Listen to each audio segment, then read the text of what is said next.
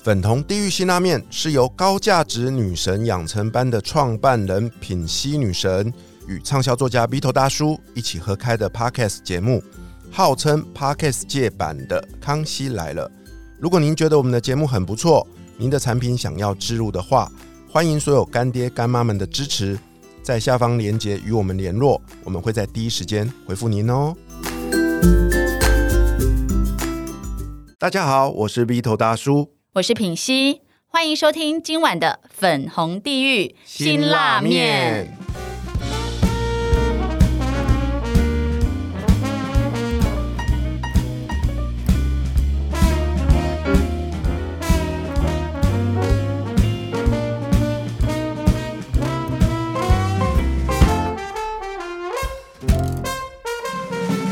今晚邀请来陪我们一起吃这碗辛辣面的来宾是谁呢？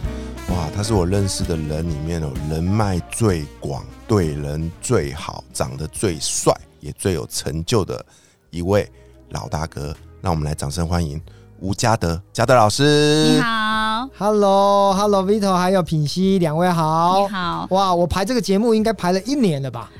一年，我们节目才经营半年，没有不好意思，因为我们 因为因为我们节目播出的更新的频率不是日更，所以那个来宾都要等蛮久的，真的是是真的吗？真的挺不好意思的。哇，你知道他那时候跟我，因为他都会跟我讨论说，哎，那我可以邀请这个来宾吗？我看到的时候我就说吴家德，我要，就很兴奋，因为我之前在呃疫情的时候，那时候有一个节目叫做《谁与争锋》，都会邀请到很优秀的企业家。对，那时候我就觉得，哇塞，一个这么优秀的企业家，但是对于选手啊，其实你都会非常的和蔼可亲，然后都给最中肯的建议，而且还会去顾虑到选手的心情。没错，没错，因为可能或许是天秤座的吧，我们总是在理性跟感性之间呢找到一个平衡。嗯，对。嘉德老师啊，他在上一本书哦，不是我人缘广，只是我对人好。这本书哦大卖，你知道吗？然后呢，卖到一个。我跟嘉德啊，我先这样说好了。我跟嘉德老老师其实有两个结缘，我今天要来揭秘哦。我没有跟老那个老师说过。第一个啊，就是您现在在这个呃 NU Pasta 服务嘛，New Pasta 服务。其实啊，我在好多年前啊，New Pasta 是我的客户。哦。嗯，我之前呢，曾经在一间呃呃呃那个叫中央厨房代工，那时候啊，你们你们就是我们的客户。那时候我还我还记得。坐了好久的车，开了好久车到你们公司开会。到了你们公司的时候，我傻眼了，怎么会是在田里面？哦，对，我们就是在田中间，旁边是葡萄园。对，那时候你应该还没到那边，我是三年多前到的。是啊，那是比更久之前啊。那时候我就对于 New Pasta 这间公司独特的经营模式啊，我就觉得我我觉得很佩服。是 OK，那这是第一个，这是第一个。第二个就是我去年啊，哎，开始到处去呃演讲授课，然后呢，我就突然前后收到了两位好朋友。送给我您的亲笔签名书，哇！可见您做人非常成功，真的哎，你有对人好吗？我对人没有嘉德老师这么好，但是客气但是绝对比林品熙好。哎 呀，然后在这两件事情呢，我在确定可以访问你的时候，我好兴奋哦！我就突然觉得说。我不知道老师你有没有这样的感觉，就是人我们来到这个世界上都会有所谓的缘分，是对不对？那我们要对人好之前，还得要有缘，对对不对？那我觉得这是一个非常美丽的缘分，所以今天看到你，我好开心，好开心。对我我讲一个概念哈，就是说地球有八十亿人口，台湾有两千三百万，可是我们现在三位却在同一个空间。如果你不去珍惜它，那那你到底要珍惜什么？所以呢，只要遇到不管是认识的人，或者是新的朋友，我都保持了一种有缘人的角度去跟他互动，这是我的一个核心价值。对，但是其实我在之前呢就知道说，哎，老师这一本书说，哎，不是我人脉广，只是我对人好，像我自己对对人好这三个字呢，其实我现在是会有点。怕怕的，了解，就是以前呢，可能也会觉得说，哎，就是人都是善良的，对，所以很愿意去付出跟贡献我自己所有的，对。可是有时候呢，当你付出，也不是说要一定要有相对应的收获，可是至少不要恩将仇报，对对。那老师在对于对人好这件事情，你本身会有什么样的界限或拿捏，还是其实你就是，哎，我就很丰盛，所以我就是可以一直给，一直给。我觉得品析这个问题问的很到位哈，为什么我们对人好到最后？可能还是会受伤。好，我大概从大数据的角度，我推出有一个很重要的关键，就是某种程度我们的给予是带着目的。嗯当我想说我对品熙好，呃，我期待他也对我好的时候，而品熙却在下一次不帮我，他可能就会产生落差哦哦，所以我要讲给听众说的就是说，当你愿意给，你就不要想要得。好、你能够给，其实那是你的能力，嗯那是你的意愿，它是你的无私的奉献。你只要觉得我能够给你，我就很棒了。就像爸爸妈妈把孩子长大，孩子已经二十岁、三十岁，他会不会跟孩子说：“哎、孩子啊，我把你养到二十岁，你要给我五百万退休金或一千万退休金？”我想从来没有遇过这种状况。所以就是说，在给的过程当中，我们少了那一种要得的心态。嗯其实这样子就不会产生好像说啊，我善心，然后呢就得不到真心的回馈。哦，哎、我觉得老师这个心态讲得非常好、哎、嗯。因为这让我想到我自己，比如说每一次呢，朋友还没有钱要跟我借钱的时候，其实我当下是有点为难的，对。可是呢。他跟我借钱这件事情，会让我勾勒到我以前我没有钱的时候，我可能找人家借钱，但被拒绝的这个经验，所以我就不想要成为像跟当初拒绝我那个人是一样的人，对。于是我就会好，即便我觉得有点为难，但是我因为不想要成为那个我讨厌的人嘛，对，所以我就给了这个，就借了钱。但借了钱之后，我发现哎，怎么结果不是很好？就是好像变成是我在欠他钱，我要跟他要钱的时候，好像都还会不好意思啊，对对，然后就可能过了很久很久，然后感情都快被破坏完了。对对，然后自己心里也不开心。那我自己去探讨了这件事情之后呢，我就发现哦，就是其实第一个是我投射，把我自己投射在他身上，以前那个可怜的我投射在这个人身上。第二个呢，就是其实我就是无法接受别人不还钱给我，对，因为很多人都会说，哎，你如果要借钱出去，你就要有一个心理准备，就是拿不回来。对可是其实我是没有这个心理准备，我是有期待他应该要还钱给我。然后第三个就是呢，我对于过去就是不借钱我的人，不借钱给我的人，其实我内心是有一个不允许。就是你怎么会不借钱给我？对对，所以我就会把这样子，就是觉得，哎、我不我不想像他一样，那我就不要成为跟他一样的人，然后就强迫自己去做了一个，其实对我来说并不是很强的事情，对。对所以我觉得老师刚刚就是一语道破，就是在这个过程，然后我的感受跟心态我。可以跟品熙再补充一个很重要的核心关键啊，为什么现代的人会冷漠？当然跟现在的媒体有太多的这种不好的报道有关系，然后积累到最后，我们生命的价值会很怕别人无私无常、真心要对你好，我们都会把过去的一朝被蛇咬，十年怕草绳的这种不好的心态拿来加诸在别人的身上。所以呢，呃，很多人他可能呃真的想要帮助别人，可是呢，别人为什么不接受他的帮忙？他可能有他的原生家庭或者是人生的种种。但是呢，我想要告诉听众的是，不要因为别人的拒绝或者是别人的恶意的行为，嗯就抹煞的另外一个新朋友、新机会。嗯我常讲说，那都是独立事件。所以为什么我活得比别人快乐？我可以斩断过去的那些恩怨，我把每一个人都当成是 all new 的嗯全新的开始，所以我的日子会过得比较快乐。哦，这是一个很大的智慧耶，平息。那我也想请问老师哦，刚刚您人缘这么好啊，朋友这么多啊，一定也会遇到别人跟你开口求助的时候。，对，那这时候会不会有一种状况，就是品熙说的啊，我就不想要啊，可是我又不好意思拒绝他，你会有这样的一个纠结吗？呃，当然会。从以前比较容易到现在不容易，因为人一定要有自知之明，就是说，今天在能力范围。我可以在非能力范围，我们就直白告诉他说我做不到。所以很多不管是在整个心理学或社交的课，我们都学会了一件事情，就是勇敢的说不。嗯好、因为你的整个呃，让他感觉到好像藕断丝连，要或不要，对你你讲不出口，嗯结果呢就。搞到最后，两造双方就闹得好像不愉快，所以呢，呃，能不能快刀斩乱麻，就告诉他这件事情我可以帮，怎么帮？这件事情我不能帮，那真的是呃，就是爱莫能助，嗯那可能要另请高明。我觉得我们在职场当中，在人际沟通当中，我们都没有学会所谓的一种很果决的跟人的互动，我们都呃，因为怕得罪人哈，因为阿德勒说哈，这世界上所有的人际沟通都是怕被讨厌嘛，所以我们总是怕被讨厌的结果，我们就反而更伤害到自己。嗯所以我我慢慢的从职场跟人跟人之间的互动找到了一个平衡，就是可以的我就出手，不行的我也赶快告诉他，避免后续的争端再呃引引爆出不一样的风险出来。嗯，量力而为对，做出决定，真诚的沟通。还有一个很重要的关键就是，呃，就是当你去呃决心要为他做的时候，不要求回报。对对哎，那个 Vito 讲的就是呃非常重要的一个结尾，所以为什么说对人好这件事情哈，其实是人生的核心价值。我就随便列举三个哈，我们常讲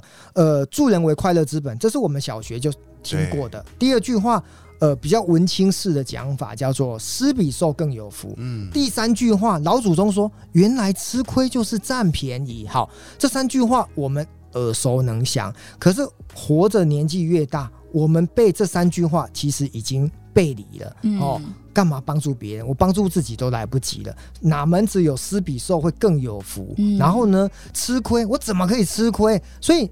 这背道而驰，可是为什么老祖宗的智慧到现在我还是相信它是存在？是因为我们的内心蒙尘了，我们被这个社社会的这些价值观搞到好像呃有被害妄想症，不然的话就是有社交恐惧症。嗯所以这两种镜头搞得人跟人之间呢，大家叠对叠。那我的对人好，既然是无私的，那我就真心诚意。可是对方不接受我的帮忙，或者是他觉得诶不需要，那也就算了啊，我无伤大雅。所以还是回到那种不要玻璃心，好，我竭尽所能的去付出，可是对方有缘就跟我呃呃合作，对方不想。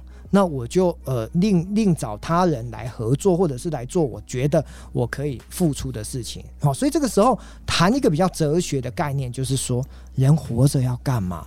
如果人活着不去帮助别人，那活着好像少了一点意义。这是我一个五十岁的中年大叔可能很清楚的认知。所以每天我就在想，如果今天没有帮到别人的忙，我好像白活了。嗯好，所以有一句话我常讲说，对人感兴趣，生活很有趣。嗯所以我喜欢接触人群。那你去想哦，当我每天接触十个人、五十个人，那我五十岁下来，我也可能接触上万个人、几十万个人，所以我有海量的 data，我有大数据。所以你们不要怀疑我，我要告诉各位是，我有读心术，谁是真心对我好的，谁想要对我怎么样，我告诉各位，江湖混久的，你会看得懂，你会感受得到，就仿佛女人的第六感，嗯你会知道谁是真心诚意的。嗯对。哎，不过这边我有一个问题哦，就是比如说，好，你看到一个员工，然后他们家境非常非常的辛苦，很困难，这时候你可以选择对他好的方式。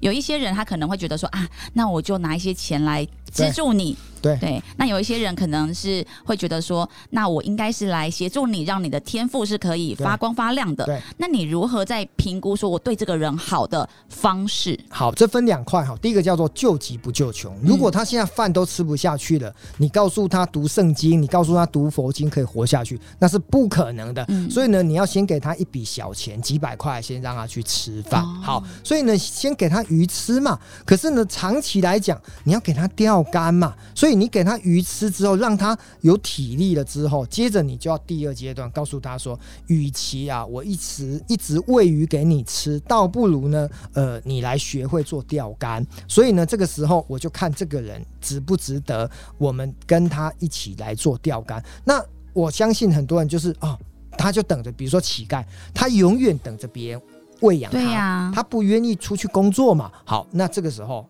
别帮了，因为呢，他不值得你帮。可是有些人救急不救穷，他回回过神来之后呢，他说：“哎、谢谢你让我有饭吃，然后呢，你可以告诉我我如何做更多的事情来回报你。嗯这个时候呢，他可能就会当工人，或者是当一个有能力的人。那这个人呢，其实就值得继续教他做钓竿。哦，刚刚老师有讲到说值得不值得，对，所以其实就算是我们想对别人好，其实也要先去判别说对他值得不值得。不要滥爱，不要溺爱。嗯，对，哇，老师刚刚讲的那个让我想到小时候受的教育那一句口号嘛，日行一善嘛，对不对？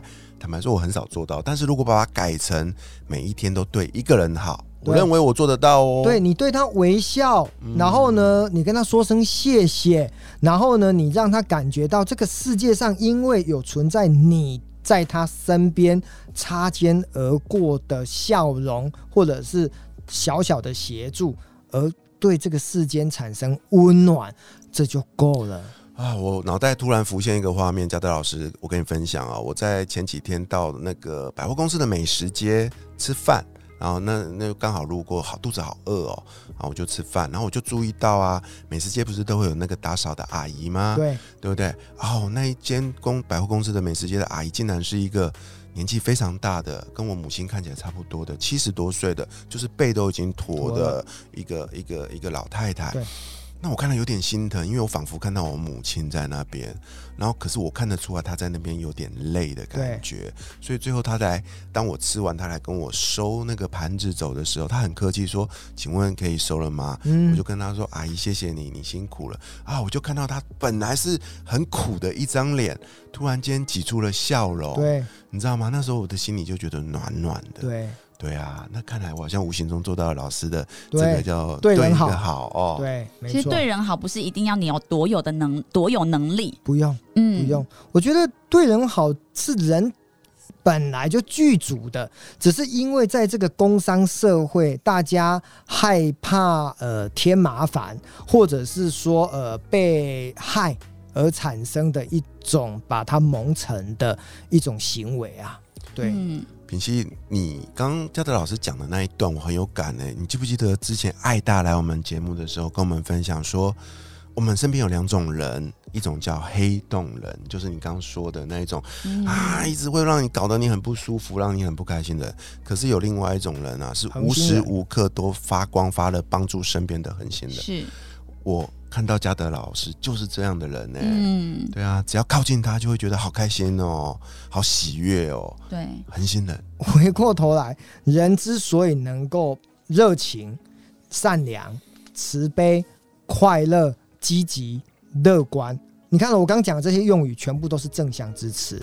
呃，认识我很久的人，不管十年、二十年，他从我的脸书、文字、口语表达，他从来不会听到我在抱怨。那你说我怎么可能不抱怨？会，但是呢，我学会转念。嗯，转念是世界上最重要的功课，意思就是说，呃，幸与不幸，很多人都会觉得说啊，我好倒霉哦，我现在遇到一个烂人，我现在遇到一个坏事。可是呢，你永远不知道，原来就是这个烂、这个坏，让你成为更好的人。所以我们要感恩呐、我们要能够善解啊，哦，所以呃，我还是很喜欢像慈济的四神汤嘛，知足、感恩、善解、包容。当你生命充斥了这些正向支持的时候，那些负向的很难击垮你。那我想要问老师一个比较呃实际的案例，就是你刚刚说，其实你也是会有就是呃遇到不好的事情是，转念，你可以分享一个就是你曾经遇到的事情，然后但是因为你成功的转念，然后就把这件事情变得是一个很不错的事。呃，这可以分两块来谈哈、我先讲一个比较严重的，好。呃，什么是大事？嗯。生跟死是大事，就是说，只要有呼吸，就会有奇迹。所以活着真好，意思就是说，如果你现在还活着，你就可以做任何事情，嗯。哪怕你现在都没钱，你都还可以东山再起。嗯。好，所以生命的转折对我来讲，因为我曾经在安宁病房值过班，当过志工，所以呢，我明显的看到，当年我三十岁不到，我看到躺在床上的只有十五岁、十八岁、二十来岁的这些年轻人，他为什么会躺在床上？再过三个月、半年，他就死翘翘。所以我知道生命的无常之后，让我自己愿意在这个世间多承担一些苦难。我觉得苦难是化了妆的祝福，嗯我可以多做一些事情。所以，当这种生死是大事，其他是小事的核心价值在我的脑海里面的时候，我遇到再多的鸟事，我都觉得那都是小事。哦，好我觉得这个比喻很棒，好这是其一。好，那嗯其二，回到品熙刚讲到的职场当中，呃，可能有老板。呃，比如说这老板不是大老板了，比如说好，我们在一家大公司哦、我可能呢就是一个中级主管。好，那有一个高级主管，他可能觉得，诶，嘉德为什么这么受到大家的欢迎？可是呢，好像仿佛我功高震主，嗯，他就会做一些动作打压，打压，或者是做一些行为，让你感觉到你你被穿小鞋了。我举这样的例子，大家职场混久了一定都听得懂。就是说，其实老板呢，他故意要让你难堪嘛。嗯好，那如果这这件事情有分两块，第一种就是说啊。此处不留爷，自有留爷处。那我就到别的地方去发展。好，那你去想哦，如果我离开这个公司到别的地方去发展，而我发展的更好，我是不是要感谢那一个当时让我穿小鞋或者是功高震主的那一个前职场的老板？如果没有他的这种小里小气，我怎么有机会出去成为更好的自己呢？嗯好，那或许这个在我生命当中已经发生太多次，所以每一件坏事，我的转念就是因为呃否极泰来，逢凶化吉。为什么人家中国人也会讲乐极也会生悲？其实福祸相倚啊。当你遇到坏事的时候，转个念，好事就来了。嗯我大概就是这样一直在过关的。哎、真的，这也是我的人生写照啊！对啊，我也是因为 COVID 1 9变成没有工作了，离开职场了，转个念，你看我现在成为一个作家，还跟女生一起主持节目，能够访问到我的偶像嘉德哥，哇，这样看起来啊，你要感谢当时那个在六十天就要 fire 你的老板，对我超感谢他的啊！我我我每次只要一写到前老板，我就是感恩感谢，他是我的贵人。对在当下哈，我觉得我觉得历史呢是要用一个呃长流哈长长的河流来看待，就是说当下是坏事，可是呢时间久了，原来这个坏事是你生命中很大的好事，嗯可是当下的解读，你把它解读成不好的。